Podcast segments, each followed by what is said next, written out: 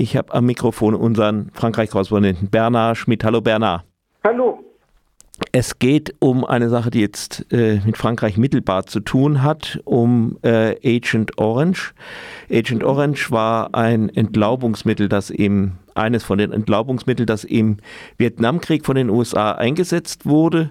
Bei der Herstellung entstand ein Dioxin, das äh, Tetrachlordibenzol-Dioxin, TCDD, das hochgradig giftig ist und bei der eben bei der Produktion entstand, weil man nicht darauf geachtet hat, es nicht entstehen zu lassen auch.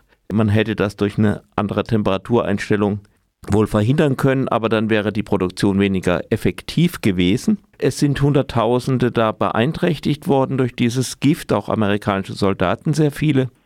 Der Fall, weswegen wir jetzt darauf mit Frankreich darauf kommen, eine Frau aus Vietnam äh, will oder ist dabei, den Bayer-Konzern deswegen zu verklagen. Bayer-Konzern war einer der deutschen Firmen, die auch dieses Agent Orange oder Teile davon hergestellt haben. Ähm, mhm. Was weißt du über den Prozess? Also zunächst, äh, die Dame ist nicht nur dabei, sondern der Prozess, die Anhörung, die Verhandlung hat bereits stattgefunden am 25. Januar dieses Jahres gegen mhm. die französischen Filialen, nicht nur von Bayer, sondern insgesamt von 14 Firmen, überwiegend US-Firmen, also gegen die französischen Filialen. Äh, die Entscheidung steht noch aus. Das Urteil fällt am 10. Mai. Das wurde also zur Beratung ausgesetzt.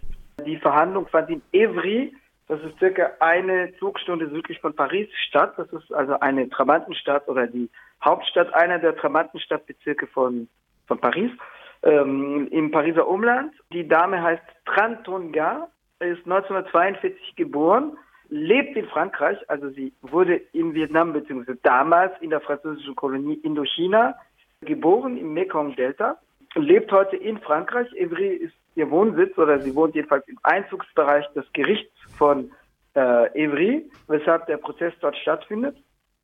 Und äh, sie äh, verklagt tatsächlich äh, den, nicht den Staat, sondern die Firmen äh, wegen der Herstellung dieses Gifts äh, also das Entlauben, des gifthaltigen Entlaubungsmittels Agent Orange. Vier Millionen Menschen waren davon betroffen, also vier Millionen Menschen bekamen äh, Ladung dieses Gifts, das aus der Luft versprüht wurde, zwischen 1962 und 1971 ab.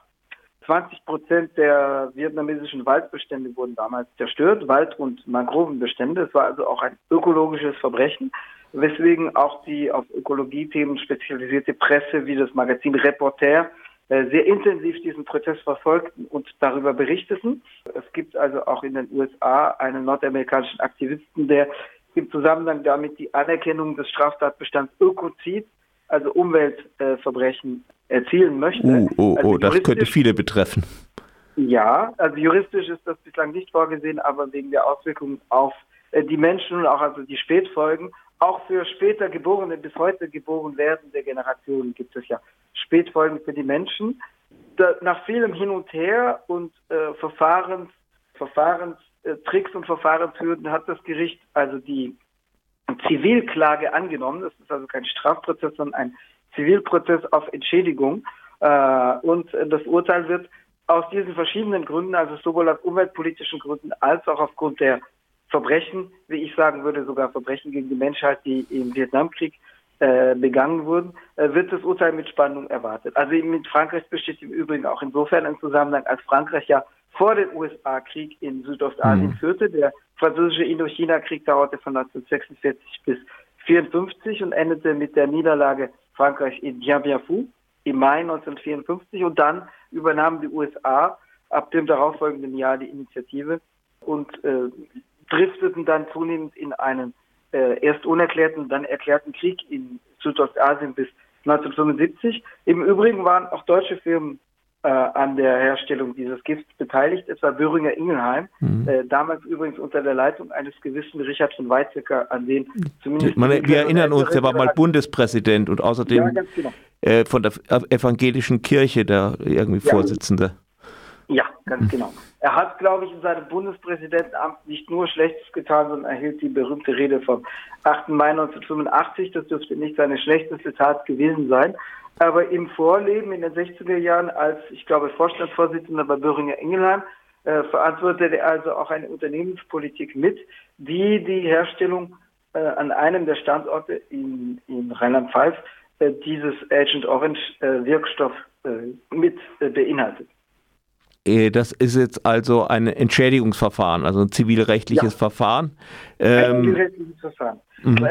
Insofern, das insofern vorteilhaft ist, weil ein strafrechtliches Verfahren erstens wahrscheinlich auf der Hürde der Verjährung aufgelaufen wäre und zweitens, weil äh, das vorausgesetzt hätte, dass entweder die Staatsanwaltschaft oder ein Untersuchungsrichter, eine Untersuchungsrichterin das Verfahren ermöglicht. Also insofern ist tatsächlich das zivilrechtliche Verfahren geeigneter.